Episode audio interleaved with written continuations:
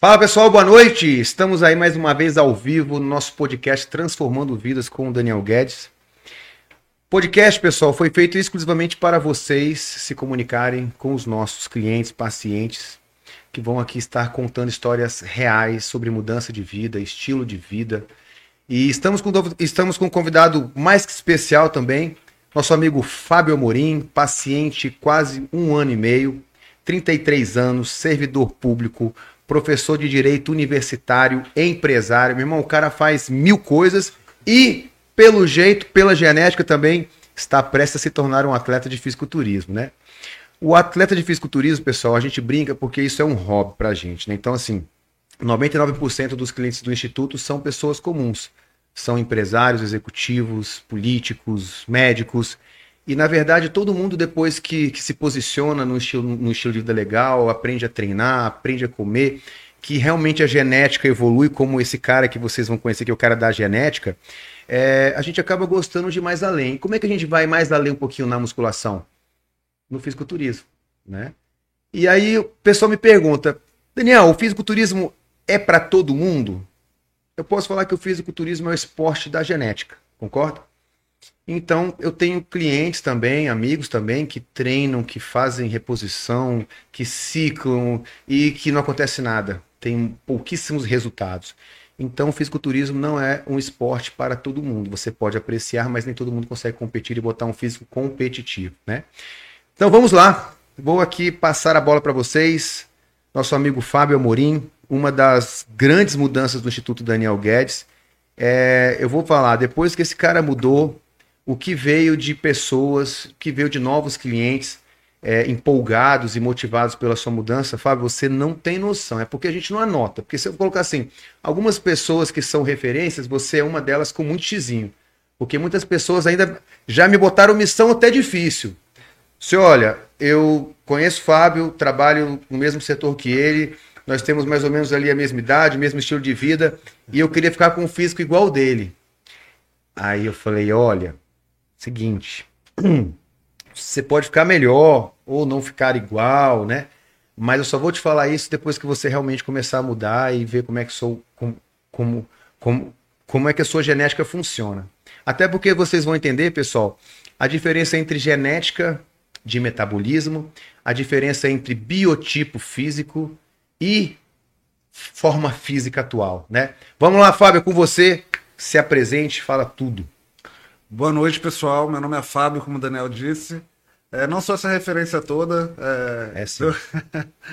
é, tenho certeza que o resultado que eu tive foi de muita luta, não só minha, mas de toda a equipe daqui do Instituto Daniel Guedes, do, tanto do nutricionista Daniel, como do médico que me acompanhou, do meu personal, Neto, Neto Viana, e de muita dedicação até dentro de casa, porque é um processo que não é fácil. É, o meu resultado foi um resultado, inclusive, até um pouco rápido, né? Mas não foi fácil, até porque desenvolve é, necessidades da gente se organizar, organizar alimentação, organizar trabalho, é, enfim, acaba trabalhando com toda a vida mas é uma questão que não só de saúde, né? Porque a gente, no primeiro momento, eu pelo menos não pensava em saúde, porque eu era uma pessoa saudável, mas eu pensava em estética, necessidade de melhorar o aspecto psicológico que eu tinha de autoestima, que era uma coisa que me atrapalhava muito desde quando eu era muito novo. E refletia, refletia isso em possibilidade de tirar foto, em não ir para piscina. É, eu não tenho fotos de quando eu era garoto, de 12 anos, 13 anos, é, sem camisa, né? Sem, enfim, de sunga. Mas, exemplo. Fábio, já, já com seus 12 anos, é, esse visual já te incomodava, cara? Já. Eu não era uma pessoa obesa, é, obesa, né? Correta, né? Mas eu já tinha um aspecto é, que foi desenvolvendo no decorrer do tempo que me incomodava. Os flancos eram um pouco mais saltados, barriga um pouco mais dilatada, perna muito grossa, é, não de uma forma de musculatura, né? É, flacidez, estria, celulite, inclusive. E tudo isso acaba criando, dentro de um outro cenário, né, que eu posso falar aqui tranquilamente para você, de uma, de, de uma autoaceitação que eu tive que passar na minha vida por ser negro, por ser homossexual, por diversas questões na minha vida, e isso era mais uma que atrapalhava aquela questão de autoestima. E, e aí, quando eu comecei a, a, a me entender, me aceitar e, tra e, trabalhar isso dentro da minha cabeça como ser humano, de, de, de, saber que eu era normal, eu comecei a ver que eu podia mudar. Né? Eu podia fazer algo a mais por mim. E aí eu comecei a buscar meios, primeiro sozinho, de tentar, estudando pela internet, né? Que a gente vai lá no Google e o Google sabe tudo.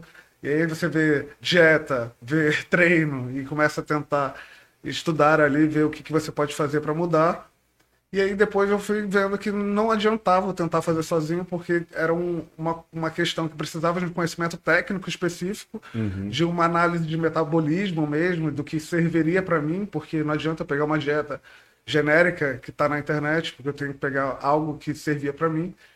E eu não tinha um conhecimento e não e, e, e, esse conhecimento é difícil de você adquirir, né? As pessoas fazem faculdade para isso. Então eu vi que eu precisava de um conhecimento técnico ali. E aí eu busquei ajuda. No primeiro momento, é, eu vou dizer que eu tive um sucesso fazendo sozinho.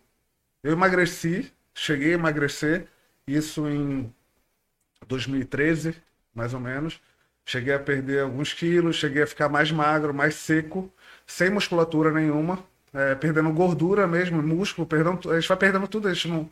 Você vai ficando perde, leve, né? É, Você vai perder fala, peso. A gente fala, perde peso. Acabou. E naquele momento eu nem, sabe, nem, nem me importava, nem sabia se eu tava perdendo gordura ou se eu tava perdendo músculo. Para só, mim. Só queria ficar leve na balança. Para mim, o importante era quanto que a balança estava apontando que 70 quilos era o peso que eu ficava, ficaria ideal para mim. E aí, mas era um processo que você perde, você vai ganhando, você perde, você ganha é, aquele efeito sanfona, sanfona, que todo mundo fala. E aí eu vi que não dava para fazer sozinho. É...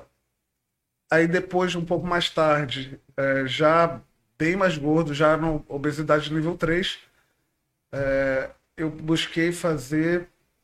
Busquei uma, um, um endócrino. Obesidade nível 3, é? Nível 3. Qual foi seu maior peso? 95 quilos. Qual sua altura?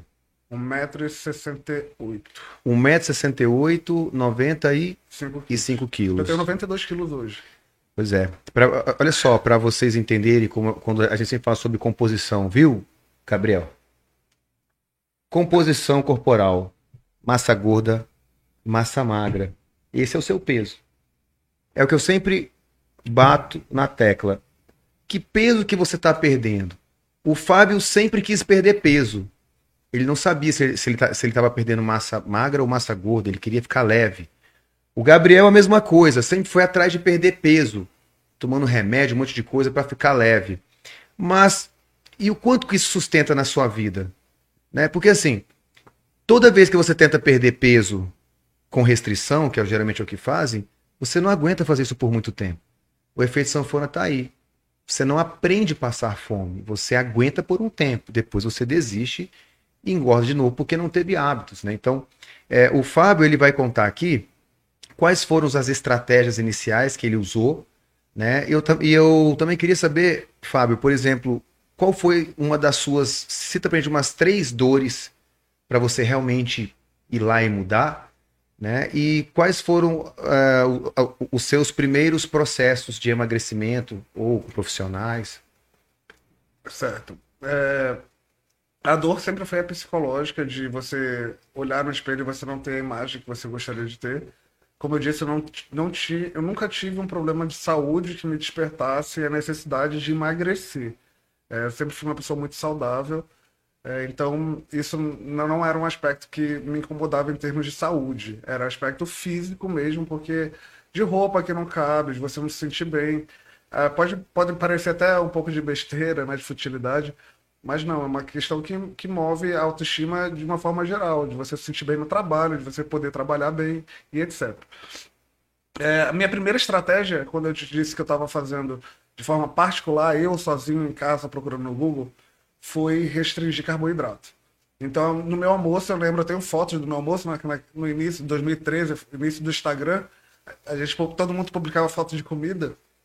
Eu tenho fotos no meu Instagram de todo dia, comia frango e salada. não existia carboidrato no meu almoço. No café da manhã eu ainda me dava o luxo de comer duas fatias de pão integral, porque eu fazia 5 quilômetros todo dia, correndo todo dia 5 quilômetros e mais academia. E isso sozinho, botando na minha cabeça. E aí eu sequei realmente, porque, enfim, imagina você comendo carboidrato, correndo 5 quilômetros todo dia, o corpo você vai diminuir o peso, mas aí, como você próprio, você próprio disse, Daniel, não é um processo que você garante há muito tempo. Sim. Então eu comecei em outubro de 2013, mais ou menos, a fazer isso. Tive algum problema ali amoroso, aí você, é aquele pão que o diabo amassou. Uhum. Você, você acaba levando um pé na bunda e esse pé na bunda te empurra para frente. E aí eu comecei a emagrecer daí, mas em março de 2014 já o processo já não adiantava. É, eu sequei, mas não tinha musculatura, não tinha força é, ia para academia não conseguia carregar peso uhum. suficiente, uhum. etc. Enfim. E aí eu voltei a engordar de novo, voltei a comer carboidrato, a cabeça não aguenta muito tempo isso. E aí esse foi o meu primeiro passo sozinho. Aí eu acabei voltando a engordar. Esse, comecei a estudar para concurso também, né? Na minha área do direito. E aí esse, essa parte de corpo realmente ficou um pouco de lado. Engordei muito. Eu, eu tinha 75 quilos na época, eu já me achava gordo. Passei para 80, 85, até chegar a 95 quilos. E procurei um endócrino, como eu estava falando. E a primeira, minha primeira ideia, eu tinha uma amiga que tinha feito bariátrica. Ela falou: Olha, existe um procedimento muito legal que dá para você fazer e é reversível, que é o balão intragástrico. Uhum. Que é um preço razoável, assim, né? Não é um valor muito caro. Uhum. É, você não precisa ficar tomando vitamina, hormônio, etc. E depois de seis meses você tira o balão e você emagreceu. É, só para explicar para o pessoal sobre esse balão intragástrico. Pessoal, é colocado um balão mesmo dentro do estômago, aonde ele aperta e diminui o volume do seu estômago, então você não consegue comer muito. Então esse foi um processo que ele fez duas vezes. Ele colocou um balão dentro do estômago dele, para diminuir o espaço do estômago para ele poder comer menos. E aí conta pra gente, como é que foi esse uso do balão? Nos três primeiros meses, você na, na época você só podia usar o balão durante seis meses. Hoje eu sei que já tem procedimentos de balão que você pode usar até um ano desse balão. Nos três primeiros meses eu te garanto que assim, eu emagreci de uma forma muito rápida, mas nada saudável. É, explica pro pessoal por que, que você acha que emagreceu tão rápido usando um balão. Eu emagreci porque o peso na balança diminuiu, é, minha barriga diminuiu, meu braço diminuiu, minha perna diminuiu, tudo diminuiu. Hum. Mas eu em, em, troca disso, eu ganhei muita flacidez. Eu, eu sou uma pessoa negra, né? Então eu já tinha uma, uma, um volume de músculo um, um pouquinho ali razoável, né? Não era muita coisa, mas tinha músculo. E eu comecei a ficar muito flácido, barriga, perna, bunda, braço, é, aspecto de doente corpo chupado, né? Tenho fotos, inclusive, da segunda vez que eu fui para São Paulo no meu mestrado, com um aspecto de muita. parecendo doente mesmo, e né? Tem essa foto aí? Tem, tem essa foto aí? Ah, acredito que não, tava de terno. Eu mandei as fotos só de, de barriga. Tinha que mandar uma foto dessa feia. É, pessoal, só para vocês entenderem, conectar com o Fábio, é, o fato dele ter perdido peso, peso rápido usando o balão, e na verdade ele ter ser, sido consumido, é porque como o balão tirou o espaço do estômago, então ele não comia. Ele não, não, ele não, consegue comer, ele tenta vomita. comer, tá cheio, vomita, né? Não cabe dentro nada no seu estômago. Então, assim, se não cabe nada no seu estômago, não cabe carboidrato, não cabe proteína, não cabe as gorduras boas, não cabe vitaminas, não cabe minerais. Ele praticamente se tornou uma pessoa desnutrida. Então ele perdeu peso, claro, não comia nada. Todo mundo que não come emagrece. Se você for na Somália, as pessoas estão bem magras porque elas não comem. Só o que acontece? Ele começa a destruir o próprio corpo. A massa muscular vai embora. Então ele começou a ficar flácido. O que é flacidez, pessoal? A flacidez, a pessoa tinha engordado, então ela esticou um pouco a pele. Quando ela perdeu aquele volume de gordura que estava esticado, ele perdeu o músculo também. Então, assim, o volume que preenchia aquela pele sumiu. Então ele ficou murcho, ficou vazio, pele, né? Feio, caído. É assim que funciona quando você perde peso de qualquer maneira, que são os procedimentos mais mais indicados, inclusive, aí, para quem quer perder peso de uma maneira rápida, talvez, porque é, de 10 pessoas que fazem até uma bariátrica nova e engordam novamente, tá? É, você perde nos três primeiros meses, porque, como você disse, o balão, em síntese, é uma bola que você é, é colocada dentro do seu estômago por endoscopia. É, ele, enfim, é uma, um tubo dentro, do seu, do seu, da sua boca até seu estômago, e lá dentro ele Incha. infla esse balão, diminui o espaço do estômago. Só que o estômago é um órgão que ele dilata com o tempo. Assim como acontece com a bariátrica, qualquer outro. é, não é à toa que as pessoas fazem bariátrica e às vezes voltam a ficar obe- obesas porque o estômago aumenta de tamanho. Então você faz três meses ali, se você não conseguir se educar, se reeducar, o que é muito difícil, porque você está com um balão dentro da sua barriga. Você nunca vai conseguir comer o que seu corpo precisa para comer. Hoje eu consigo entender isso, na época eu não conseguia entender. É, você volta a engordar novamente. Então toda a primeira vez quando eu tirei o balão, eu já estava mais gordo do que quando eu estava quando eu coloquei o balão na primeira Eita. vez. E aí, não satisfeito na primeira vez, é, passou. Você tinha um, um- um período de três meses mínimo para você poder fazer de novo o procedimento. Eu fiz novamente o procedimento, botei o balão novamente, com- botando na minha cabeça assim: não, agora vai dar certo, porque eu vou é, me Aguentar. educar, aguentar, vou diminuir a comida e etc. E não é o que acontece, porque você volta a querer comer, você começa a sentir mais fome depois, e, e quando você consegue, é, você não educa a cabeça, não vai no psicólogo, etc. não- é, você, você emagrece o estômago, não a cabeça, né? E aí, na segunda vez, eu já tirei o balão com a certeza de que eu tinha que fazer uma bariátrica. Eita. Eu tinha, aquilo pra mim foi, não, tinha que fazer. Inclusive, eu- meus amigos do mestrado, eu comecei a, a tentar levar pra ele dentro de casa. Meu esposo já falou: não, não existe, não tem, não tem necessidade, você é novo, tem como emagrecer. Mas eu queria emagrecer rápido. Eu queria ver resultados rápidos. E aí o pessoal da minha, meus amigos da faculdade, do, do mestrado, me indicaram uma outra médica, uma endócrina também, que ela trabalhava com um procedimento novo que estava no mercado. Hoje já não é mais novo, é inclusive comum. Eu desaconselho todo mundo a fazer, mas já é comum fazerem. Que era um remédio que era utilizado para diabetes e começou a ser utilizado para obesidade, que é o liraglutida, que é uma agulha, é um- uma caneta que a gente chama, né, que tem uma agulha removível na ponta, uma substância que todo dia você aplica na sua barriga, como se fosse insulina, aquela agulha pequenininha, é- é- Agulha de intra- insulina. é. Intra, é subcutânea? subcutânea. E, aqui- e ali tinha uma- um, um remédio, alguma coisa que diminuía o seu apetite. E eu comecei a usar, fui nessa médica, inclusive conheço a médica hoje, não vou falar o nome dela, logicamente, para não expor. Comecei a utilizar. é, e nos primeiros dias, é, o remédio ele é muito forte. Você, você vai dosando a quantidade de remédio que você vai usando, né? Ela tem um, um ajuste de, de miligrama.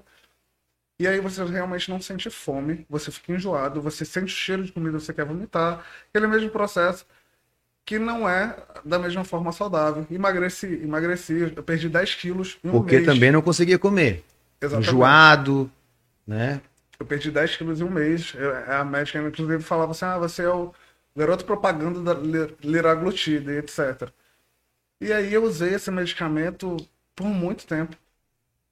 Engordava, voltava pro medicamento. Engordava, voltava pro medicamento. Virou uma muleta. Exatamente. E aí eu, eu vi assim, não, não dá. É, não tinha músculo. Eu tinha feito uma bioimpedância. Eu não, tinha, não fazia bioimpedância antes. Não, nem sabia que existia. Aí, quando eu fiz a minha primeira vez, eu vi que a minha composição corporal era muito mais gordura do que músculo Mesmo leve. mesmo leve. Então, assim, não tinha. Não era, não era um processo saudável realmente, porque eu tava emagrecendo, perdendo músculo, consumindo o músculo que eu tinha, e isso hoje eu consigo entender que quanto menos músculo eu tenho, mais difícil vai ser eu perder gordura, e mais fácil vai ser depois eu manter a gordura e não ter músculo. E aí foi quando eu comecei a procurar realmente malhar de uma forma mais técnica, com acompanhamento mais profissional. E aí foi a primeira vez que eu procurei um outro endócrino para fazer, inclusive, reposição hormonal. Já cheguei lá falando, não, não, não quero saber, eu quero usar hormônio, eu quero ganhar músculo, eu quero perder gordura. E aí, daí meados de 2019, eu tive um ano que assim, eu, eu emagreci, não ganhei volume muscular, é, mas não perdi muito músculo, Uhum. mas consegui diminuir bastante. Não fiquei com o aspecto é, de corpo que eu queria, ainda fiquei um pouco com, com o rosto mais chupado. Mas porque a, a, a dieta ainda era restritiva de, de certa forma. A, a dieta, eu vou dizer que era, era acompanhada por uma nutricionista, mas a dieta era muito ineficaz, era uma dieta genérica.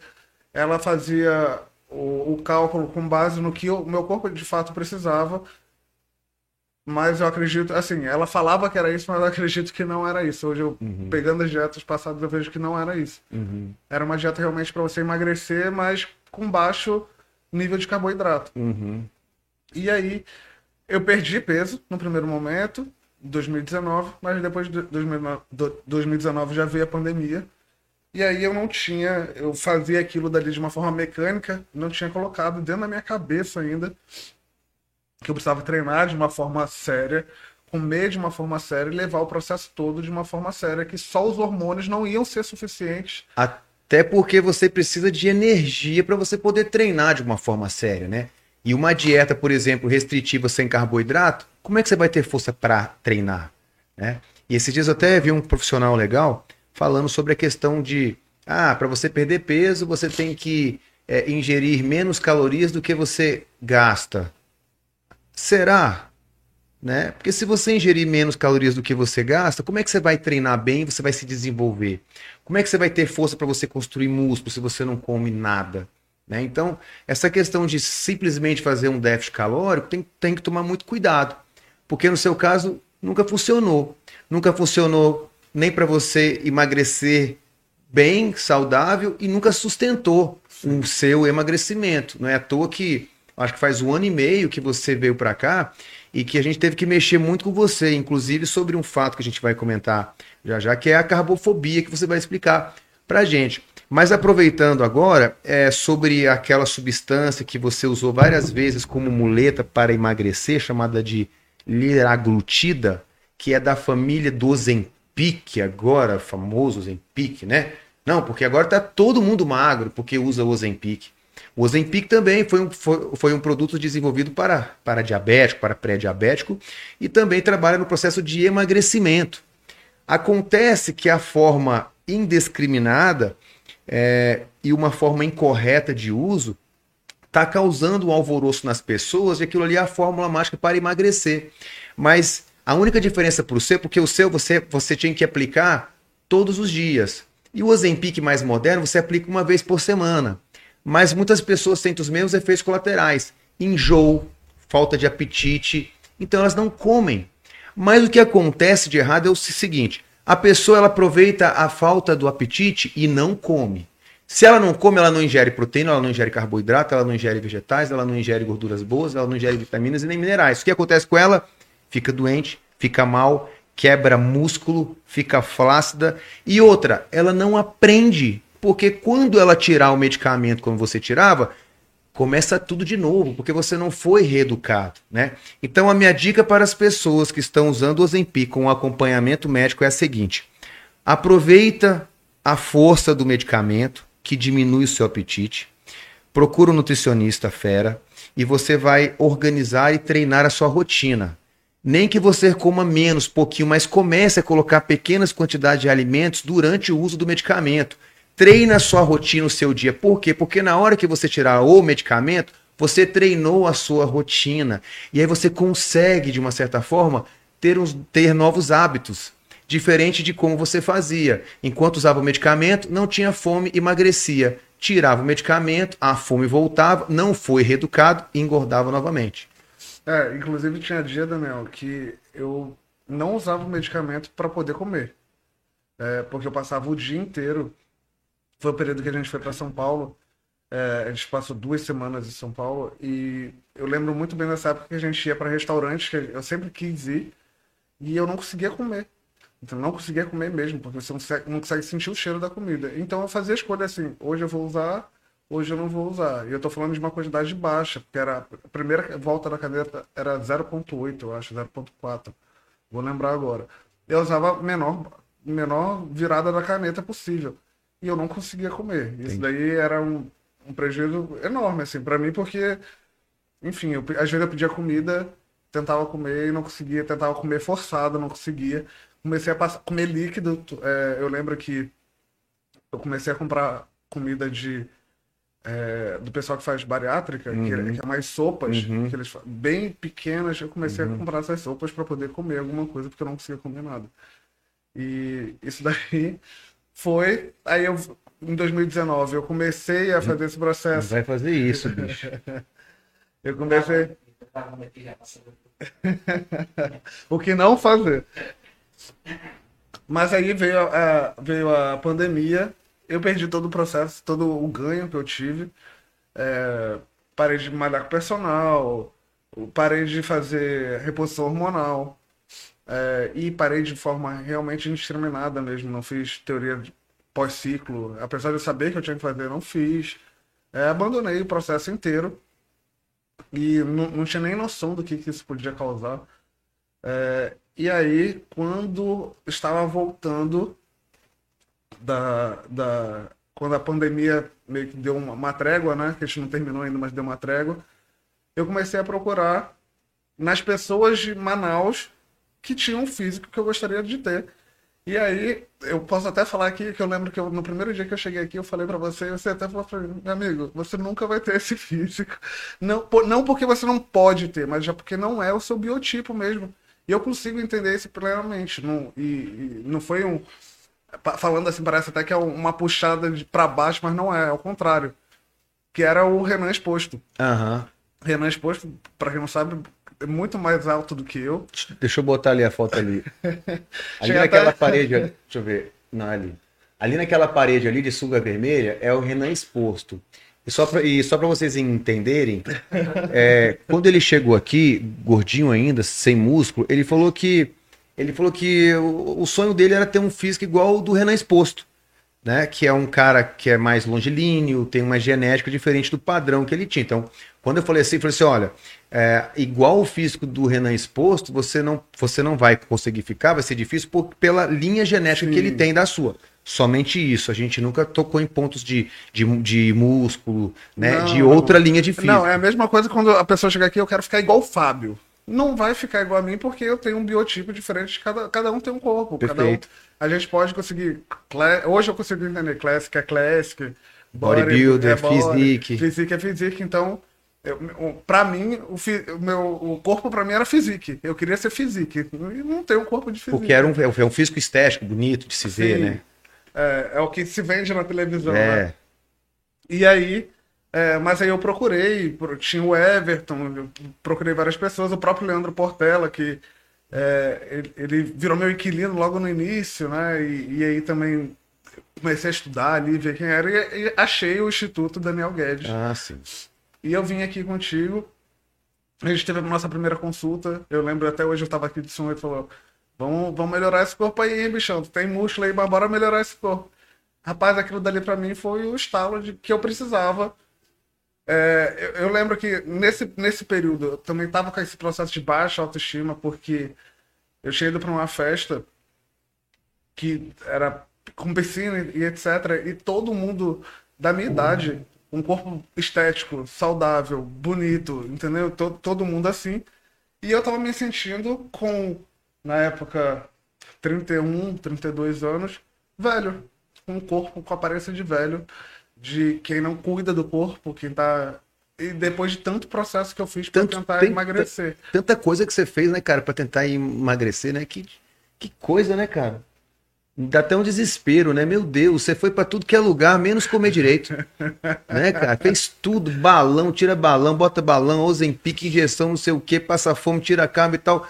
Menos fazer o básico, que é o que eu falo pro pessoal. Cara, tu já procura fazer o básico? Comer um arrozinho com feijão, um bifezinho ali, uma saladinha? Não. Eu falei, cara, o básico é mais fácil. Mas ninguém quer passar o básico, porque parece que é algo muito banal. O básico é banal, mas ninguém faz o básico. Né? Ou você faz o extremo, ou você tira tudo. Né? Te, inter... Te interrompendo um pouquinho, só para contar uma história. Eu tenho um paciente chamado Eric, sobrepeso também, bem sobrepeso. E ele, cara, pensa, ele anda de bike, ele faz trilha, ele faz tudo, bicho, saca? Gordo, mano. É, foi passado para ele o, Ozempic. Ele veio para o médico, né? Ele tinha um perfil, era pré-diabético, e o Ozempic seria aí uma, uma alternativa para ele nesse início de emagrecimento. Mas sabe o que aconteceu? Por ele ter os enjoos, ele perdeu a vontade de comer e a vontade de treinar. E ele estava tão feliz em voltar a treinar, ele estava se sentindo tão bem lá na musculação, cara, que ele falou assim: Dan, eu não estou conseguindo treinar. E eu prefiro parar de usar o remédio do que parar de treinar. Olha só. Aí eu falei: olha só, Eric, você tem que entender, cara, que isso foi um tratamento médico, que você está entrando na diabetes, e isso, na verdade, é um tratamento temporário, cara. A gente está preocupado com a sua saúde. E eu falei, tenta mais uns dias. Ele, aí ele tentou mais uns dias. Aí ele, Daniel, eu não tô aguentando usar o Ozempic, cara. Eu falei, então tira. Tira o Ozempic. Agora a gente tá na guerra. Agora, o seu tratamento vai ser na sua alimentação total. Vai treinar, come certinho, eu tiro o Zempic, eu falo com o médico e a gente vai nessa estratégia da raça. Cara, ele foi na estratégia da raça. Mas ele assim, cara, agora eu consigo treinar, ter boas sensações, porque ele tinha más sensações. O médico falou, mas Daniel, por que, que ele parou? Parou, eu autorizei. Ele não comia, ele não conseguia treinar. Eu quero dar um estilo de vida para ele, pô. Eu quero que ele goste de treinar, eu quero que ele aprenda a comer. Eu não quero que tirar a comida e o treino dele. Porque quando tirar o Ozempic, o que acontece? O cara volta para a vida dele normal, né? Então só para você ver que tem pessoas que pediram para tirar o medicamento porque se sentiu mal e eles queriam o prazer do, do esporte, o prazer da, da atividade física e não simplesmente ficar parado com sensações ruins. Sim. E assim, e isso eu tô te falando assim de uma forma muito rápida pro podcast, porque eu podia falar que, por exemplo, com 13 anos de idade eu usei esse Butramina. É, eu lembro de uma vez, eu tava até, passei na frente da farmácia, eu cheguei a usar Durateston, inclusive, com 14, 15 anos, achando que eu ia lá usar Durateston uma única vez que eu fui e ia Pronto. resolver, mas não lembro, acabou. E eu lembro de ainda pensar, isso daí é mentira, isso daí não dá certo, não sei o que. Usei uma vez, sem acompanhamento nenhum. Não sei nem como é que eu cheguei na farmácia. Não tinha com 14 receita, anos, né? É, não tinha receita, não tinha nada, nem malhava direito, não sabia nada de nada, entendeu? Mas assim, aí cheguei, isso desde 14, 12, 13 anos, já com isso na cabeça, e com 32 anos eu achei o Daniel Guedes. Instituto Daniel Guedes. E aqui eu tô falando. Nós fazer... te achamos, né, cara? sem fazer nenhuma. É, se, se, tem muita gente que vem pra cá é, falando que me viu e tal, não sei o quê, pode ter certeza que o contrário é verdade. Todo mundo fala, ah, o que, que aconteceu? O que, que mudou? Meu amigo, o que, que mudou é vai lá, chega lá, entende o processo, ouve o que ele tá te falando que vai dar certo. Pô. É só seguir ali que dá certo. Deu certo comigo. É, eu não sou. Não, não tenho essa genética de, de ET. A gente fica brincando no, no nosso grupinho interno, né? a gente tem um grupinho interno. O que, que, vocês acham? Tem genética de ET? tem, Gabriel? Tem uma genética de ET aí. Tem nada. É só fazer o processo. Mas pensa, tem uma genética de ET. Mas se você não alimentar essa genética, não acontece nada. Porque você tá a vida inteira tentando emagrecer, vários processos, e nunca teve nunca um físico, deu. nunca teve músculo, pô. Né? Pessoal, o, o Fábio, vocês não têm noção. Na tela, joga na tela ali o físico do Fábio depois de alguns meses. Né? Só para o pessoal ver. Tá? Só para só me explicar um pouco da evolução dele. Ah, pode, pode jogar até aquela, aquela que está ali mesmo, né? Nossa. É... O Fábio estava tava estragando um pouco a imagem lá de trás, né? É... Pessoal, o Fábio, quando ele entrou aqui, ele realmente ele já estava mais magro, né? Mas os, flan os flancos bem grandes, né? A pochete grande, ainda gordo, sem músculo, murcho. Eu acho que ele, acho que ele sempre estava assim. E completamente medo, ele tinha um medo de carboidrato. Pavor. O Fábio era tinha pavor, ele era carbofóbico 100% anônimo, né, quase. E quando eu percebi a genética dele quando ele entrou, eu falei, esse cara tem que fazer algo que ele nunca fez. O que, que ele nunca fez no processo de, de emagrecimento? Comer carboidrato. Só que é o seguinte, é como o pessoal fala, o Fábio, ele gabaritou a prova. Todas as ferramentas que eu tinha conhecimento, que eu poderia aumentar a performance dele, a, a gente fez. Então ele estava com o endócrino top, doutor Felipe Leite. Ele Aí eu passei ele pro meu treinador, ele foi com o Neto Viana. Aí a gente a- ajustou a questão hormonal dele, voltado bem para performance. Então ele aprendeu a treinar direito. Eu falei assim: confia em mim. Não, mas eu vou engordar. Confia em mim, cara. Você nunca fez. Para você ter resultado diferente, você tem que fazer coisas novas. As pessoas têm medo do carboidrato porque elas comiam carboidrato ruim, porcaria, doce, farinha. As pessoas não engordam porque elas comem ali um arroz com feijão. Entende? Só que o carbo ele acaba virando algo geral. Eu tenho medo, eu tenho medo do carboidrato. Qual carboidrato? Todos.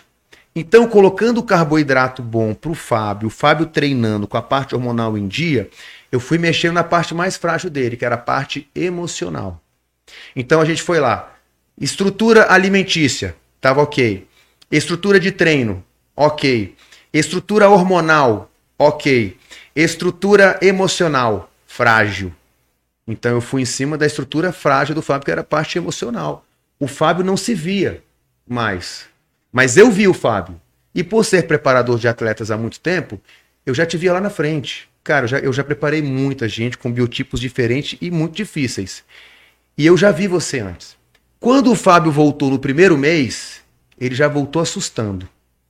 Ele já voltou muito mais magro, comendo carboidrato e muito mais forte. Diga, diga de passagem, Daniel. Eu achava que eu ia entrar aqui pra passar fome. Eu não aguentava comer, na verdade. Era muita comida. E, muito, e tinha carboidrato em todas as refeições. E todo mundo fala, você que passar fome. Não, eu comi e comi e comia bem, assim. Não tô falando que não aguentava comer. É porque em dieta, pra mim, era, era normal passar fome. Ser Sim. restritivo. E Sim. eu não fui dieta restritiva, restritiva aqui. Ao contrário. A maioria das pessoas que vêm aqui, elas têm dificuldade, porque é passado comida com bastante volume. Não que seja muita comida, é porque se eu for transformar as calorias ruins, as vazias de doce, bolachinha, bolo, pão, em comida, a comida tem muito mais volume. Por exemplo, um pacote de bolacha bono recheado, você tem ali mais ou menos ali umas 120 gramas de macronutrientes em carboidrato. É mais ou menos como se você fosse comer ali umas 400 a 500 gramas de arroz branco. Aí uma vez, um dia desses, veio um pai aqui comigo, contando outra história. É, tô muito preocupado com meu filho, ele tá comendo muito arroz, ele tá deixando comida no prato, aí ele vai e come de novo, ele tá forçando comer o arroz, eu nunca vi ele tentando comer muito, eu acho que ele vai passar mal, ele vai engordar. O filho dele é bem magro, né? Aí eu falei assim, engraçado, né? Se o filho come um pacote de bolacha em cinco minutos, tá tranquilão, não sofreu para comer. Só que o pacote de bolacha significa mais de 400 gramas de arroz num prato. Então, se eu botei ali 150 gramas de arroz num prato, para quem tá acostumado, para quem não é acostumado a comer volume, é um volume. Só que a gente vai se adaptando. Sim. E o garoto aumentou o peso dele sem engordar. E mesmo assim é difícil, né, de você aumentar o peso. Aí eu tô falando de um ectomorfo, né? No seu caso, o Fábio voltou para cá no primeiro retorno, mais forte e mais magro. E ainda desconfiado com os carboidratos. Eu falei, só vou te falar uma coisa, hein, bichão? Vamos ter que aumentar o carboidrato. Ele, não, pô, mas mais carboidrato? Eu falei, mais. E tu vai ter que confiar em mim de novo. Porque você viu, cara, com mais carboidrato você tem mais energia. Olha a tua musculatura. O Fábio foi lá e fez, ainda desconfiado, mais um mês comendo mais carboidrato. O que aconteceu? Voltou aqui mais magro e mais forte. O Fábio chegou aqui num off com 8, 9%. Não é isso? Eu não sabia o que fazer. 7%. 7%.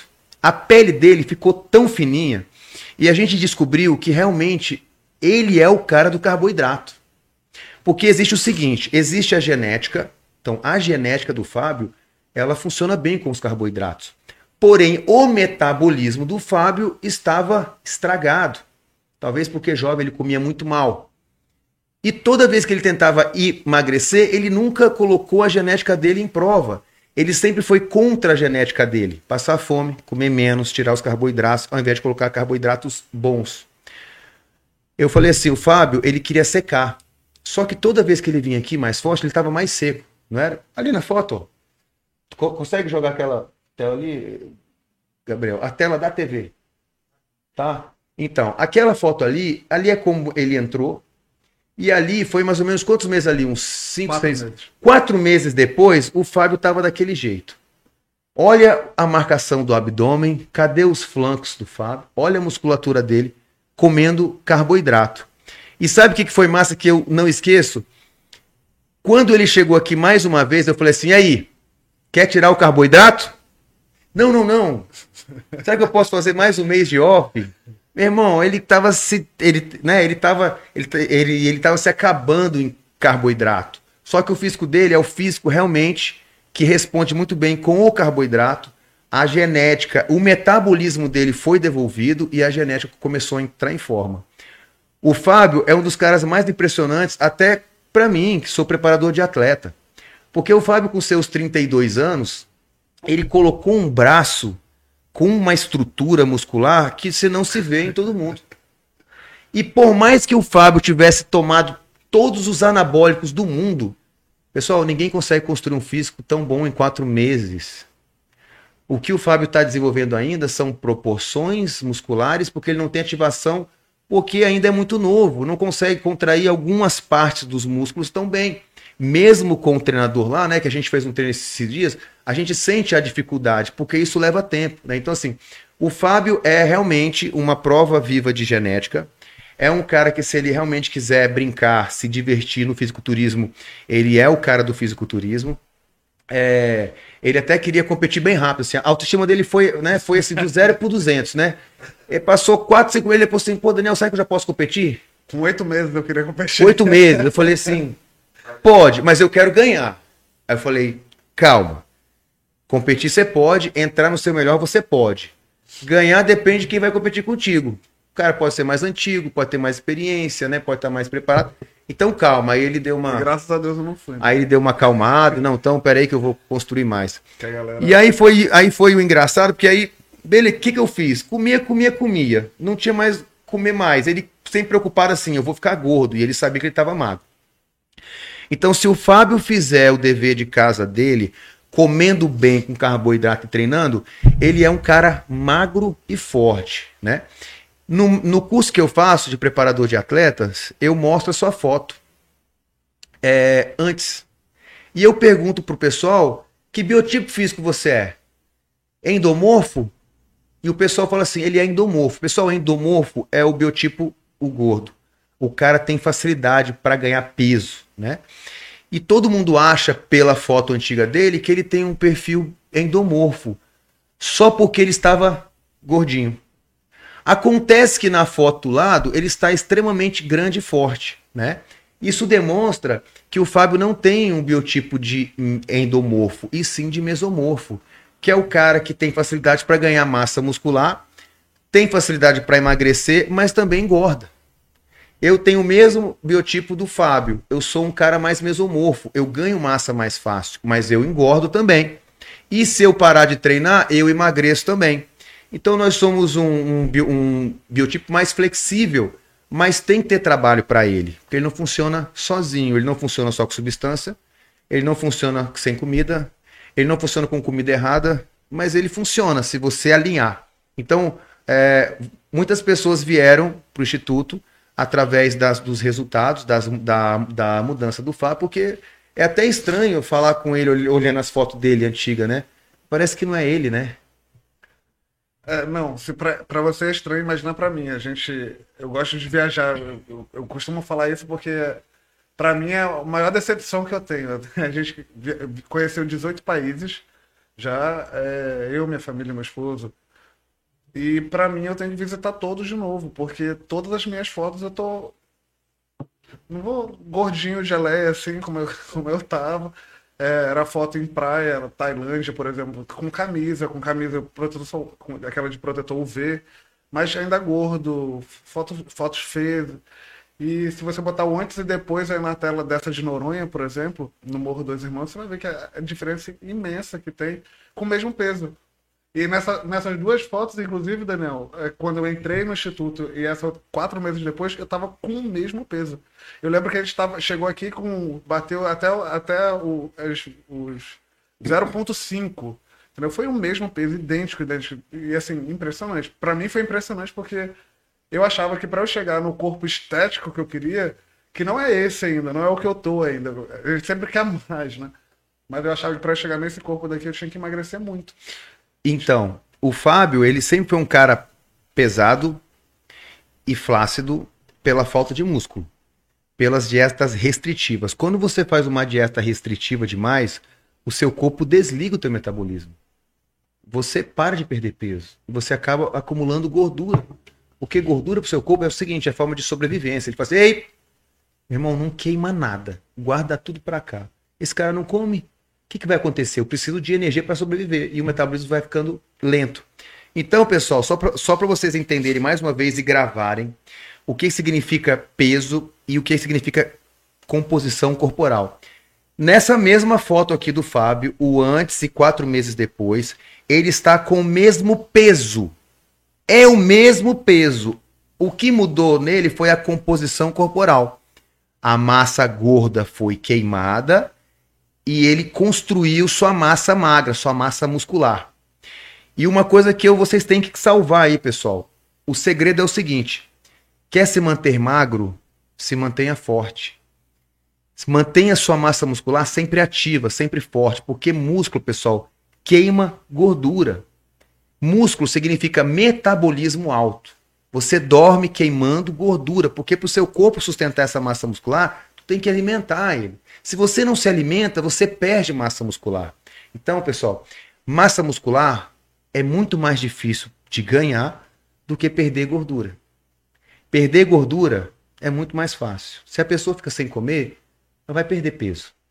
Mas se a pessoa fica sem comer, ela perde músculo. E construir músculo você tem que dar treino, estímulo, o alimento certo.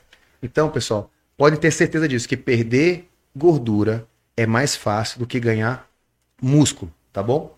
É, Fábio, fala pra gente hoje o que, que mudou na sua vida? Fala sobre, fala sobre, ensina as pessoas, dá, um, dá uma dica para as pessoas que talvez passam pelo que você passou, né? Tem a autoestima que você tinha, tem um físico parecido com o seu, está tentando usar as mesmas ferramentas para mudar a estética, o que, que você pode aconselhar as pessoas hoje, já, já que você mudou e tudo que você fez? Fala sobre como você vive hoje, como você come hoje, como que você enxerga uh, os seus treinos, como que você se enxerga dentro do seu novo ambiente. Quer dizer, é o velho ambiente com uma nova mudança, né? É um, é um ser novo dentro do mesmo ambiente. Só que as pessoas parecem que te olham diferente, né? Sim, assim, primeiro é o que você diz para todo mundo, aprende a gostar do processo. E por mais que assim, ah, foi rápido, quatro meses, é, para um, para outro pode não ser ao mesmo tempo. É, para outros pode ser mais rápido, e isso daí vai variar de pessoa para pessoa. O importante é você fazer a sua parte. A minha parte é o seguinte: no início, como a gente estava na pandemia ainda, eu conseguia fazer todas as minhas refeições em casa, preparava tudo sozinho e me organizava de uma forma bem mais legal. É, hoje em dia não, eu tenho que comprar comida já com a dieta que você me, você me passa a dieta, só passa para minha é, para a pessoa que faz a alimentação, ela faz toda a alimentação na minha semana, então já tenho tudo programado. Eu sempre programo tudo. Meus treinos são todos no mesmo dia, no mesmo horário, com a pessoa que você me indicou, que é o Nato Viana, que é o cara sensacional. Ele, consegue, ele olha para você e fala: Não, essa semana a gente vai dar ênfase nisso, ênfase naquilo, tá, tá um pouco desproporcional aqui, vamos melhorar aqui, aparentar isso aqui. Então é, é o, o, treino é direcionado, a alimentação é direcionada, o processo todo é direcionado. E é por isso que eu gosto muito daqui. Tô aqui, é, podia falar, ah, não, já aprendi. Eu não aprendi ainda. E ir embora. Mas não. É, eu, eu realmente me sinto em casa, todo mundo aqui do Instituto que eu conheço. São meus amigos mesmo, a gente fica brincando, a gente sai pra, é, é a gente sai pra beber, o pessoal pode achar, ah, o cara não come, o cara para chegar nesse corpo daí não come, não, não faz, tem vida. Não tem vida social. Gente, Lógico que no início desse processo é um processo um pouco mais rigoroso. A gente fazia, eu fazia uma dieta livre, uma refeição livre na semana. Hoje em dia eu, eu, me dou o luxo de viajar, de comer bem, de sair um pouco da dieta, mas eu sei o que o meu corpo aguenta e o limite. O limite. E não vou extrapolar todas as refeições, não vou comer igual um desesperado porque eu tô um pouco mais livre, né, com o corpo melhor mas sempre mantendo o treino. Até porque, até porque os seus hábitos mudaram e hoje fazer o que você fazia antes não te convém mais, porque te incomoda. Sim. Te incomoda faltar um treino? eu me sinto mal tanto pela cabeça de faltei um treino, quanto o meu corpo, ele necessita, parece que é energia. Eu malho cinco, eu vou para eu acordo 5h40 da manhã. O pessoal me chama de doente. Não, quem acorda 5 horas da manhã para malhar? Não, eu acordo, chego na academia 7 horas, porque tem que fazer a primeira refeição, tem que dar o tempo da, da, do corpo absorver o nutriente. Chego na academia, a gente começa a malhar às 7 horas.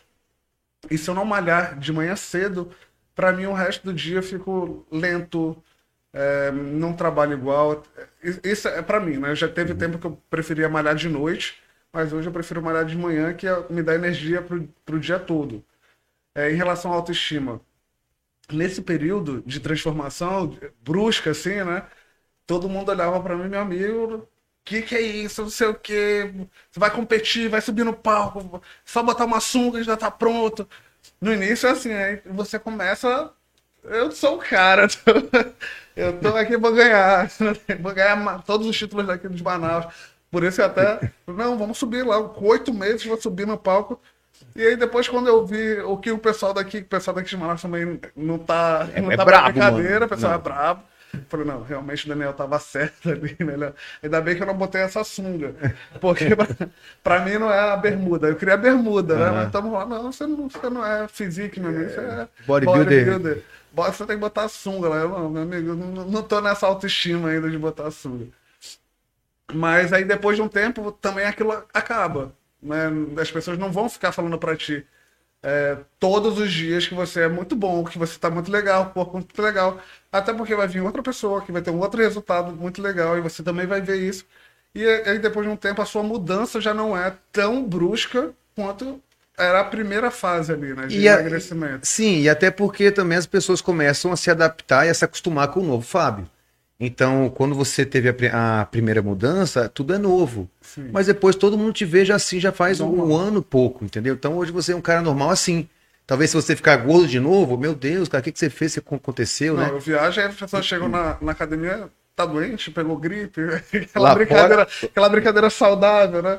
Tá, tá menor, você diminuiu de tamanho. Eles te incomodam, né? Incomoda. É. Mas, e aí que vem esse processo de você saber o que você tem que fazer o, o, o processo funcionar. O que é importante não é o que os outros vão falar para você.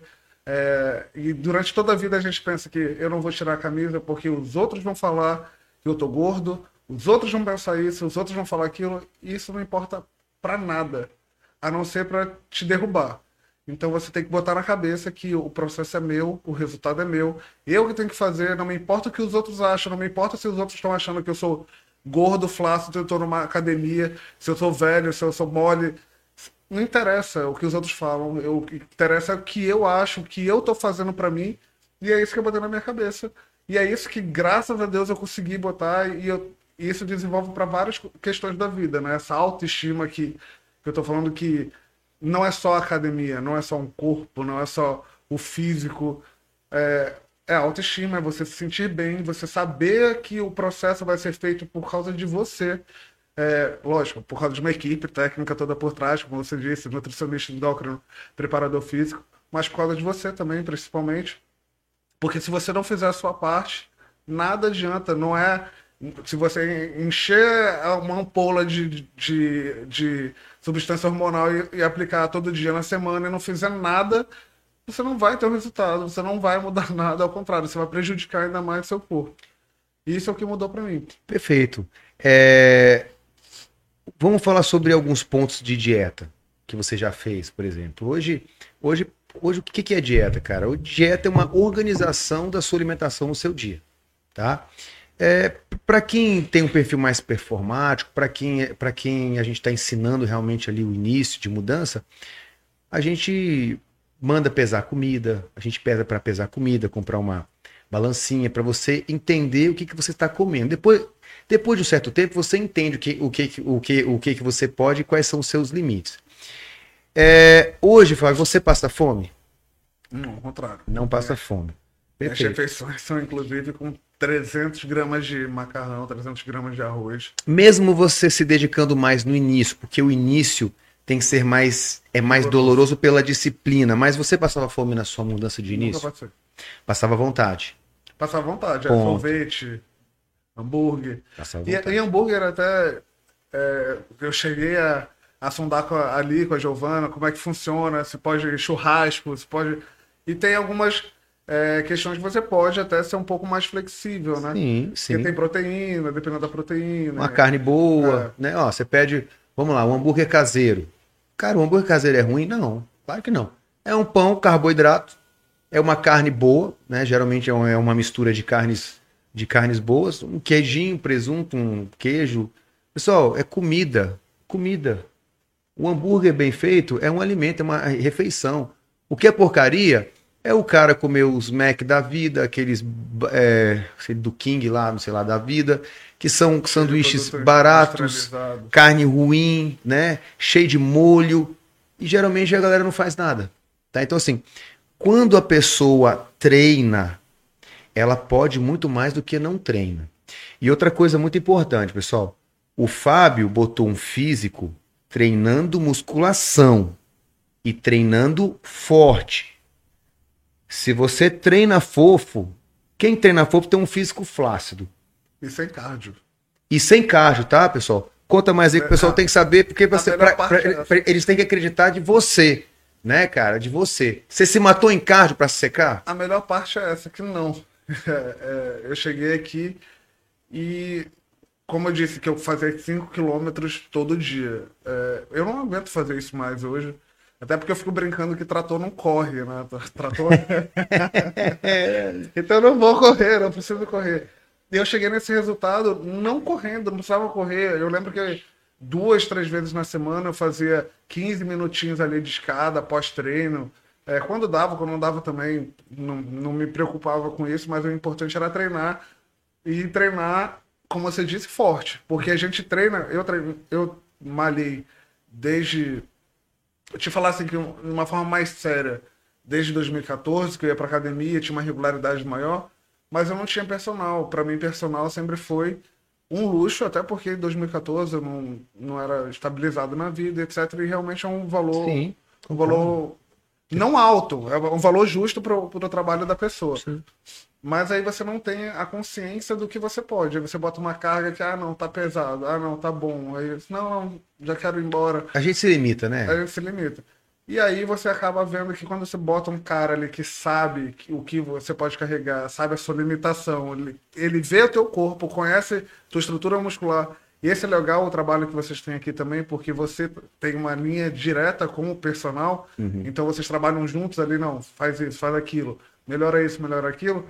E aí eu comecei a malhar com o Neto e eu vi que eu não sabia malhar. Né? Não só por biomecânica, porque você. Eu puxava, meu, meu braço começou, era, ficou um pouco mais desenvolvido, né? Até porque eu não tinha essa consciência corporal que você disse. Dorsal, por exemplo. Eu puxava braço, força. E aí até você conseguir ligar cabeça e músculo. Dorsal. Que é muito difícil. É a Sim. parte difícil da musculação. As pessoas pensam que a gente vai para lá, vai ficar fazendo um movimento repetitivo todo dia, mas não é. É, é, e é muito complicado. É, um quebra-cabeça a é um musculação. Quebra alguns músculos são mais fáceis né, de você fazer, que é normal. Agora, alguns outros exigem muita técnica muito conhecimento, e aí, aliado a essa técnica, esse conhecimento que você vai adquirir de alguém, e que eu te digo que eu não tenho hoje ainda, é, com um ano e meio de instituto, com um ano e meio malhando com o personal todos os dias, eu não tenho ainda, tem, tem movimento que às vezes eu acabo fazendo errado, acabo vendo, precisando daquele, daquele ajuste, vem o peso também. A gente malhou, agora foi na... Dorsal. Segunda-feira? Segunda-feira. E a gente saiu de lá, eu achava que eu ia sair de lá destruído, que eu não ia andar, porque eu tenho um, um problema na dorsal, na, na, na, lombar, eu sinto muitas dores na lombar, nada ligado à musculação, mas não senti nada. E aí, carreguei o mesmo peso que você, Daniel. Vamos lá, vamos. E, vou deixar Já... ele se gravar, sim, ao vivo. Já é o segundo treino que a gente faz junto. O primeiro foi de, de peito, não sei se você lembra, você fez um exercício a mais do que eu, porque você bateu. Não, eu tenho que. Eu tenho que pegar mais peso aqui. Eu Mas pegar... eu mudei, eu tô numa nova fase, cara. Eu aumentei minha força agora. Né? Queda de braço, né? É, na verdade, queda de braço a gente não tem treinado muito, eu né? Eu posso me lesionar. Eu posso me lesionar pro, pro campeonato, apesar que eu já fui. Se eu for contar as minhas histórias de queda de braço, vocês vão chorar, porque eu passava a madrugada é, no posto de gasolina, quando eu bebia, brincando de queda de braço. Ia chegando todo mundo de queda de braço, fazia fila. No outro dia não conseguia mexer meu braço. Eu brincava de queda de braço demais, na escola e tal. É, vamos lá. Só hoje, pessoal, o podcast foi muito, foi muito ligado sobre hipertrofia e emagrecimento, tá? Por quê? Porque o ganho de massa muscular, que está ligado ali treino, uma alimentação específica, ela está diretamente ligado ao emagrecimento. Então o Fábio foi um cara que não passou fome, treinou forte, não fazia cardio e ele secou e ficou forte. Diferente das pessoas que ainda insistem em fazer dois cardios por dia, tirar carboidrato, baixar a comida, treinar, faz um monte de atividade física e não emagrece e nem ganha massa muscular. Então, se você está percebendo que não funciona, por que, que você não faz diferente? Por, que, que, você, por que, que você não dá uma chance de tentar estratégias novas? Eu sempre falo assim, Fábio, a pessoa ela tem medo de ficar forte às vezes. Eu, eu, eu, eu falo assim, calma, você não vai acordar forte de um dia para o outro. Meu Deus, olha meu braço, o tamanho do braço do Daniel, eu falei que eu não queria ficar assim. Nós não engordamos de um dia para o outro, nós não ficamos fortes de um dia para o outro mas a, gente pode ter uma variação de peso. Esse peso está sempre ligado à água. Você pode acordar mais leve, dormir mais pesado, reter mais, mas não tenha medo de fazer estratégias diferentes. Ninguém, ninguém, pessoal, ninguém aprende a mudar hábito passando fome. Ninguém aprende a mudar hábito com restrição. Porque se você for colocar sobre estratégia, ó, o cara botou balão, o cara tomou sibutramina, o cara tomou lá o Ozempic, o cara, você não fez o HCG, eu acho, Todas as. Fez, fez o HCG, sabia, né? Pessoal, de 10 pessoas que eu atendo, pelo menos 6 pessoas já fizeram dieta do HCG e estão aqui tentando emagrecer de novo. Ah, mas quando eu fiz uma vez um processo, eu emagreci. Eu falei, continuou magra? Não. Então não funciona, né? Então, se vocês entenderem que uma musculação bem aplicada, eu te garanto emagrecimento, e uma construção de um novo físico. A maioria das pessoas estão flácidas porque não tem massa muscular. As mulheres reclamam que estão flácidas porque também não tem massa muscular. Né? Eles têm e têm medo né, de ir na academia ficar forte. Nossa, eu vou na academia, mas eu não quero ficar muito forte. Tá com braço de homem. Eu não vou ficar com braço de homem, mas o braço está dando 40 só de gordura. Maior do que o braço de homem seco. Né? Então, pessoal, aprendam uma coisa: musculação emagrece até mais do que fazer o cardio. O cardio é uma ferramenta para potencializar a sua queima. E cada, e cada pessoa tem seu momento, tem seu tempo de mudança. O Fábio já veio tentando várias coisas. Por exemplo, eu não tive problema nenhum com Orlen. Nenhum. Nunca reclamou de nada. Veio para comer, comeu, Só veio para secar, secou. Só ficou pesado, né? Aumentou as bochechas, mas assim, não, não, eu quero fazer mais um mês de off e daqui a pouco, quando quiser secar, ele vai secar. Ele não tem, ele não, ele não tem esse, essa, essa, essa cabeça frágil em relação a mudanças. E ele tirou todo o meu brilho. E na verdade ele. Todo mundo que falava. Todas as luzes estavam agora, voltadas para você, né? Agora todo mundo é para ele. É... Não, você cresceu muito, é muito rápido. É, não, e o seguinte, aí ele é, diz que o Fábio ele é competitivo, pô. É, ele não pode ver que o cara é mais forte que ele, o cara puxou 10 quilos mais que ele ali, que ele vira bicho, ele tem que pegar também e tal. E a gente treinou agora terça-feira, é, na segunda-feira. O treino nosso de dorsal chegou a inflamar o dorsal de vocês? É, o meu inflamou. Foi. É, o meu inflamou, né? Então, assim, a gente fez um treino diferente. A gente fez um treino com mais carga para se desafiar, né? É, pode ser que inflamasse, pode ser que não inflamasse. Como eu tenho mais contração, eu acabei inflamando. Como talvez o Fábio não tem tanta contração no dorsal, muita força ainda, ainda vai para o braço. Mas é tudo uma questão de treino. E toda estratégia de treino ela é válida, né? Para você quebrar aquilo que você faz todo, todo, todos os dias. Gabriel, quanto tempo de podcast? Uma hora. Deixa eu ver algumas perguntas aqui. Pessoal, mandem perguntas. Manda uma pergunta aí.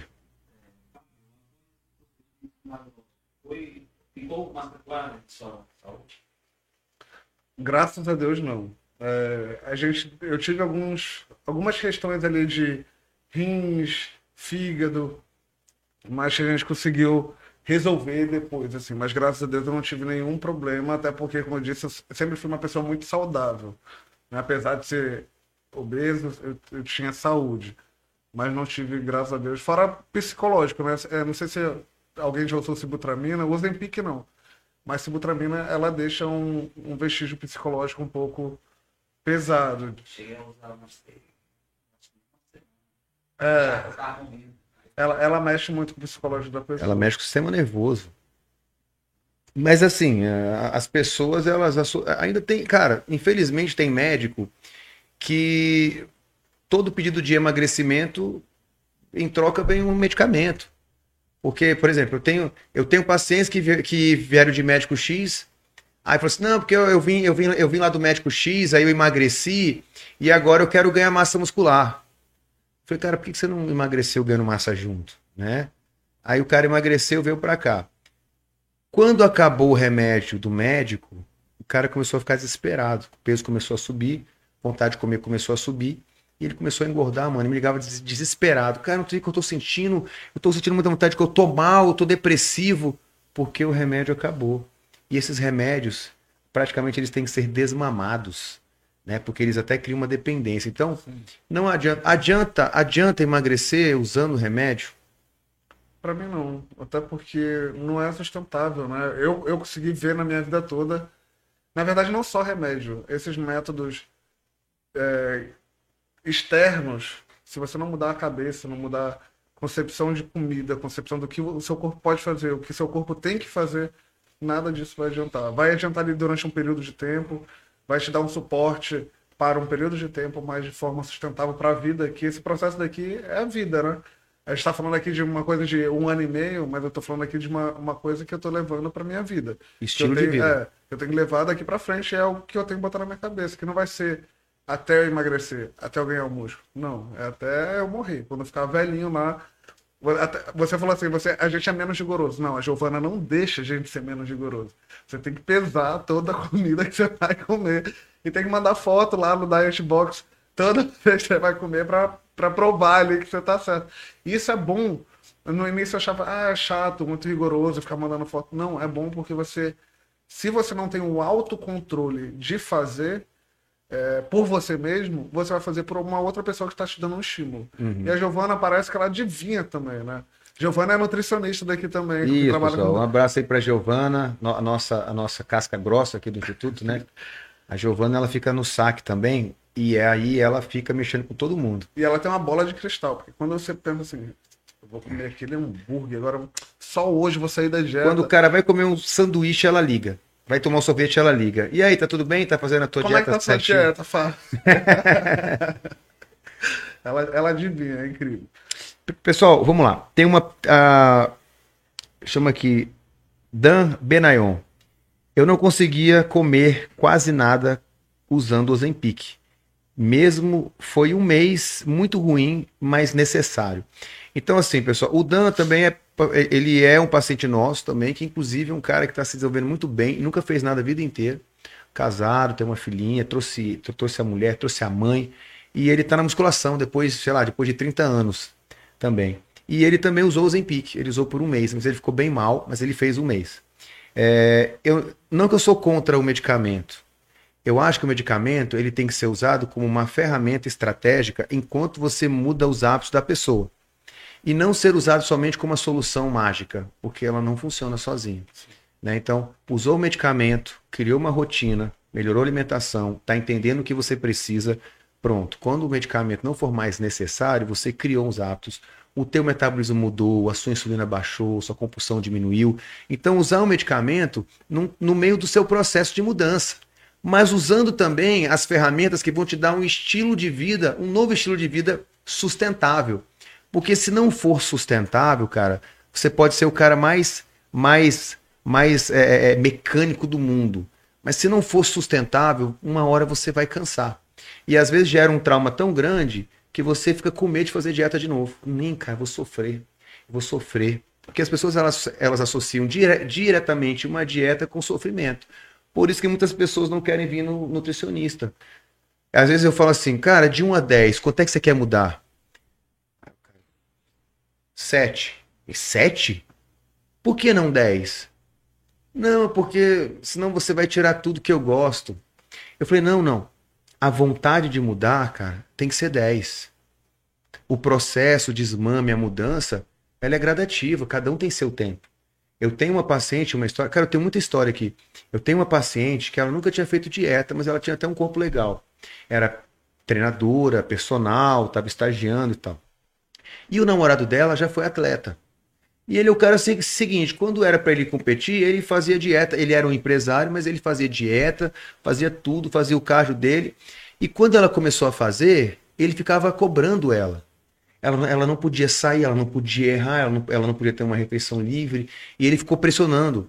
Aí ela falou assim: ai, Daniel, tá me pressionando muito. Eu falei assim: olha, não pressiona, porque cada um tem seu tempo.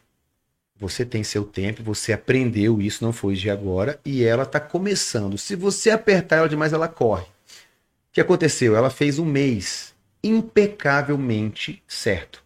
No dia dela vir para o retorno, ela teve uma síndrome do pânico, com medo de não ter resultados aqui. Eu fui lá na casa dela e busquei ela e trouxe para cá. Ela teve o melhor resultado do mês de todos os clientes do instituto. Só que ela falou que ela não saiu nada da dieta, que ela foi rigorosamente e se sentiu pressionada. Eu falei, mas você não fez nenhum, nenhuma refeição livre? Ela, nada. Eu falei, mas era para ter feito. O que aconteceu? Quando ela fez a livre, ela não teve maturidade para voltar para a dieta normal. Então ela começou a ter compulsões.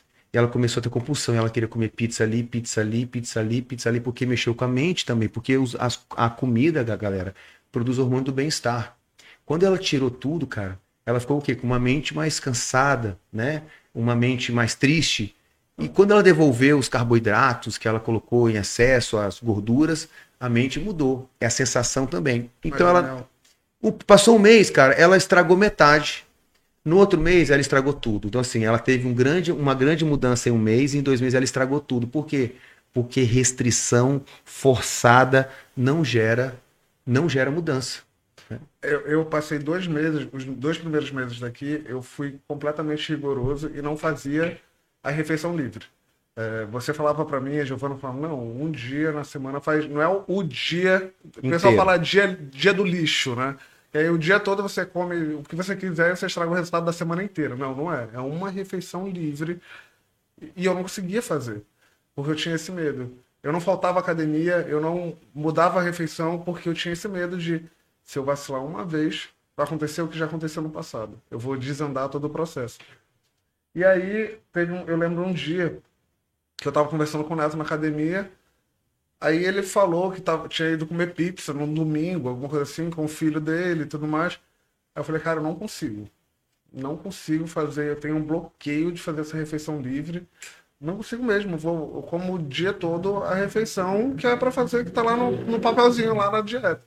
Ele não, que vai ser melhor para você. Seu corpo vai responder melhor, porque quando você bota é, esses tipos de alimentos na sua refeição uma vez na semana, o seu corpo ele, ele sai da rotina, ele trabalha de uma outra forma e aí você vai responder melhor. No terceiro e no quarto mês eu comecei a fazer. E aí não, não mudou, tipo, não, não piorou, ao contrário, eu tive os melhores resultados no terceiro e no quarto mês. É, não só por isso, né? Lógico, teve um conjunto de fatores, mas não atrapalha. Sim, a, vamos falar sobre refeição livre ou dia do lixo, né? É assim, se você está mudando, tem pessoas que estão doentes, estão pré-diabéticas, estão diabéticas, elas realmente, cara, elas não têm mais tempo para ficar errando. Elas não têm mais tempo para ficar fazendo dia do lixo, refeição lixo, porque elas precisam mudar. Isso é um tratamento. Depois do tratamento nutricional, que o metabolismo retorna a funcionar, elas têm uma vida normal. Só que elas foram reeducadas. É, no seu caso, você tinha um medo emocional pelo que você fazia antes. Então, comer um lixo, comer uma pizza, alguma coisa que não fosse saudável, digamos, é, te remetia ao, ao, ao, era, é, era um gatilho que remetia o seu passado quando você errava, quando você não tinha é, uma, uma constância na sua alimentação e aquilo ali talvez era o, o que explodia o seu físico. Só que você vai entender que quando você ganha massa muscular, que você ganha estoques de energia, de glicogênio, a nossa musculatura ela tem um reservatório de energia de carboidrato, chamado glicogênio muscular. E quando você treina que ele se desenvolve, você consegue armazenar mais energia de carboidrato dentro do músculo. Então, quando você treina forte, você gasta mais energia. E uma refeição livre, uma refeição que não seja, digamos, a mais saudável, ela vai te fazer bem ou não vai fazer nada. Porque seu corpo está queimando tudo, você usa tudo, porque você organizou. É diferente das pessoas que precisam mudar, mas não querem mudar os hábitos. Elas querem continuar comendo mal. Tem pessoas que não têm maturidade. Fala assim: olha só, se você não tem maturidade, não compra, não leva para sua casa aquilo que você não pode ver, não compra na sua casa aquilo que você não pode comer, dificulta as coisas para você, porque sim, a maioria das pessoas estão viciadas em alimento e realmente os ruins. Então, cara, se você tem vontade de comer um bolo que remete ao seu passado, que a sua avó fazia, vai lá e come o bolo, né? Se você teve um dia hoje mais difícil, tá com a cabeça mais mais cheia, se você, sei lá, quiser comer um sorvete, comer uma pizza, come. Isso é vida normal, cara. Só que a gente consegue ter esse poder, porque quem manda somos nós. Liberdade alimentar é quando você decide o que você quer comer. E não quando você come porque você está sendo alienado pelo alimento. Eu preciso. Não, eu preciso, eu posso. Eu quero. Amanhã eu não quero mais. E por isso que eu falo, quem treina pode mais. Quem treina musculação, o cara da hipertrofia, o café da manhã dele pode ser uma grande refeição em carboidrato. Depois do treino dele, cheio de músculo, quando ele depletou tudo, ficou vazio, cabe mais um monte de carboidrato. Quanto mais você treinar, quanto mais você ficar treinado, quanto mais você seguir seu processo, você pode mais. Então, ter liberdade é isso, cara. É você poder comer aquilo que você quer na hora que você quiser, porque você sabe que pode e sabe que aquilo não vai mais estragar e nem vai fazer você cair. E se cair, levanta. E se errar, aprende, é assim que eu falo. Aqui a gente trabalha, Fábio, mudando o estilo de vida, pô. Não adianta eu tirar sua comida. Eu não vou te ensinar nada assim. Vou, não adianta botar um balão, você não vai comer nada. Não adianta eu viver de Ozempic, você não vai aprender a mudar. Então, assim, cara, parabéns. Eu acho que todo mundo do Instituto ou de Manaus que te, que te, que te conhece se tornou seu fã né? Não só pela sua, não só pela sua genética, mas pela força de vontade que você teve de mudar, porque essa mudança existe disciplina. Disciplina existe, exige força. E às vezes as pessoas têm muita dificuldade de mudar pelo ambiente que elas vivem. Você quer mudar, mas ninguém quer do seu meio, cara. É toda hora uma coxinha, um salgadinho, é um pão, uma pizza. E como é que você faz? Então as pessoas, quando elas mudam, cara, muitas vezes elas têm que abandonar o meio que elas convivem. Eu tive paciente que separou, cara, que terminou com namorada porque ele tinha que comer bem e ela atrapalhava, não entendia que ele precisava daquilo ali, é a mudança de vida. Outra coisa também que eu quero te questionar um pouquinho, que também é muito polêmico, é quando você fala assim, não, eu era gordinho, mas eu era saudável, né? Eu, eu sempre falo assim, hoje, ele, hoje o pessoal fala, que ser obeso não é saudável.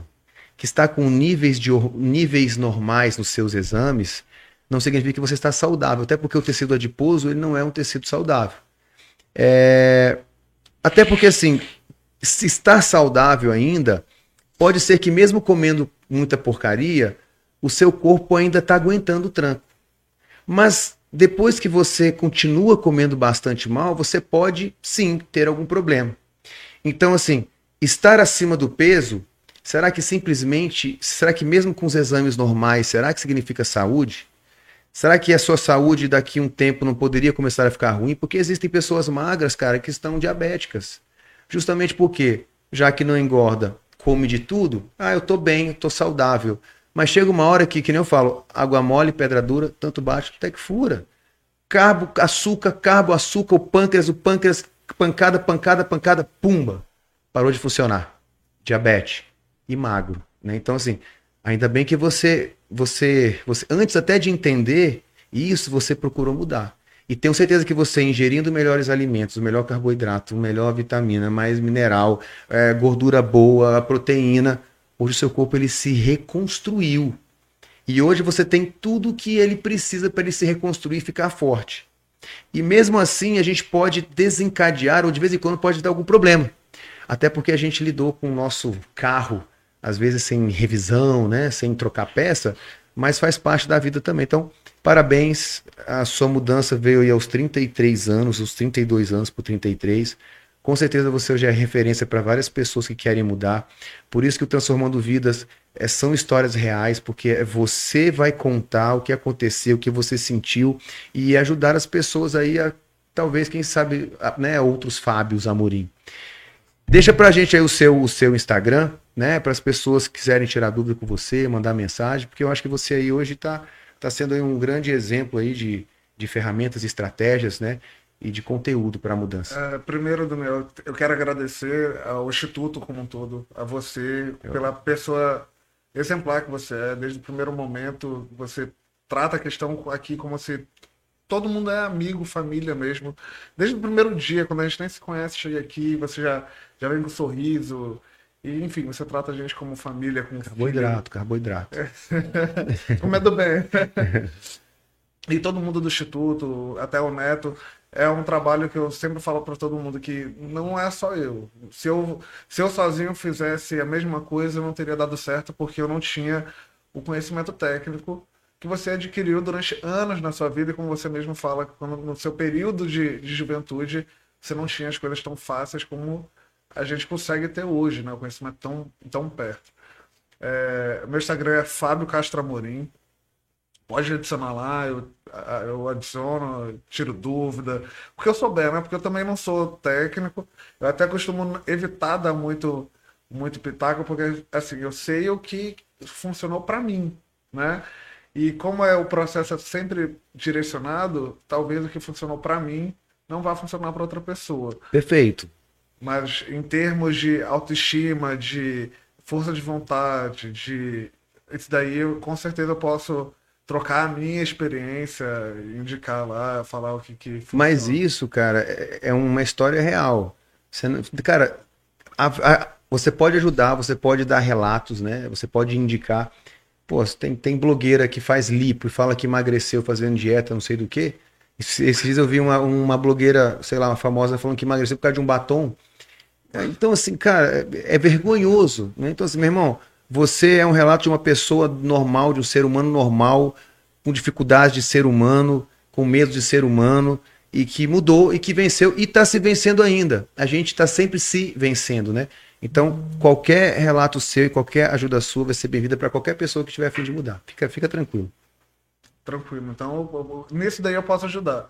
E em relação a mudar o ambiente que a gente vive, é, isso é muito verdade, porque era difícil fazer uma dieta é, mais restritivo em termos de alimento que eu comia, enquanto o Orne estava lá em casa comendo salgado. depois, do, depois do convite dele, ele receber bolo, receber cesta de café da manhã. Aí o que, que eu fiz? Bota ele no instituto. Pronto. Aí... Pronto, melhor coisa que você fez. Aí o bichão tá aí, ó. Cheio, bochecha cheia aí, ó. Cheio, sofre... sofrendo bullying. Ele tá com 3 quilos a menos do que eu. 3 quilos a menos. A menos Mas eu. você pesava quanto, Orne? E agora? Três não, cinco então, né? Tô com 92 ainda.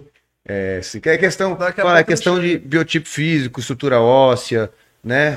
Tem toda a diferença, né? e, e, ele, e, o treino dele tá, é pau a pau com o meu, você viu. Ele, é, ele aguenta até, é. ele tem um nível de resistência maior do que Por exemplo, meu. às vezes o cara não é o mais forte, mas desenvolve muito bem também, porque a musculatura é diferente, as fibras são diferentes, a ação é diferente, a biomecânica é diferente. Você viu ontem que assim, não é só foi só não. Ontem ele fez um exercício lá que eu falhei igual você. Do mesmo jeito, ele foi mais longe. Com o mesmo peso. Sim. Entendeu? Então é uma questão individual. E o treino é isso daí, a gente se desafiar. Eu falo o seguinte, pessoal, com esses anos que eu tenho de treino, e o esporte me trouxe. Comer, todo mundo pode comer a mesma coisa. Tomar produto, todo mundo pode tomar produto mas contrair a musculatura no alvo certo, poucos conseguem. Por isso que existem pessoas que têm, por exemplo, um braço tão grande, não tem outro músculo desenvolvido, que foi meu caso por muito tempo. Então hoje eu me vejo muito do Fábio. A gente tem um braço muito grande, por quê? Porque a genética é de braço? Não. Porque o nosso corpo usa o braço para tudo. Puxa, empurra peito, supino, tríceps. Puxa dorsal, bíceps, empurra no ombro, tríceps, o nosso braço ele é acionado todos os dias. tira o foco da musculatura alvo. Mas por isso que existe treinadores capacitados para ensinar a gente a contrair o lugar certo. E mesmo assim depende de tempo. Gabriel, mais pergunta aí? Podemos encerrar? Não.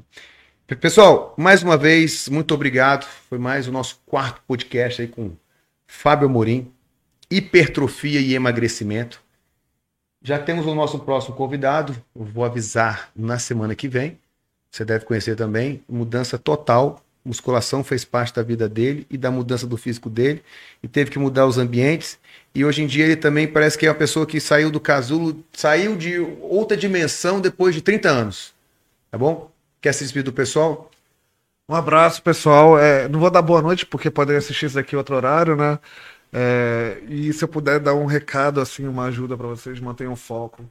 É, acreditem no processo, tenham persistência, acreditem em você, vai dar certo. E o... venham pro Daniel, né? Venham pro Instituto Daniel Guedes, que é Estamos aqui para receber aqui. todo mundo. Tô ganhando nada aqui pelo Merchan, não, tá, gente? Façam de coração mesmo, porque eu sei que o, o processo não é só estética, a gente vem aqui pela estética, mas envolve todo um processo realmente de saúde, de mentalidade de estilo de vida, que é o mais importante. E para mim, o que foi mais importante também foi o que você falou, aspecto psicológico, de autoestima. Isso daí é impagável. O valor que a gente investe em todo esse processo não, não, não é nem compatível com o ganho que a gente tem. É verdade. Essa é a verdade. Verdade. Um abraço para vocês. Gabriel, você nem colocou foto ali pra gente comentar a foto tal, nada. Ah, foi? Ah, achei que ele explicava. É, né? Mas assim, claro que. É, todo, todo podcast estava tá demorando um pouquinho. Entendi, entendi. Tá bom. Pode encerrar, já terminamos, tudo certo. Foi muito bom. Quebramos até a cadeira. Ai, meu Deus. Já? Já.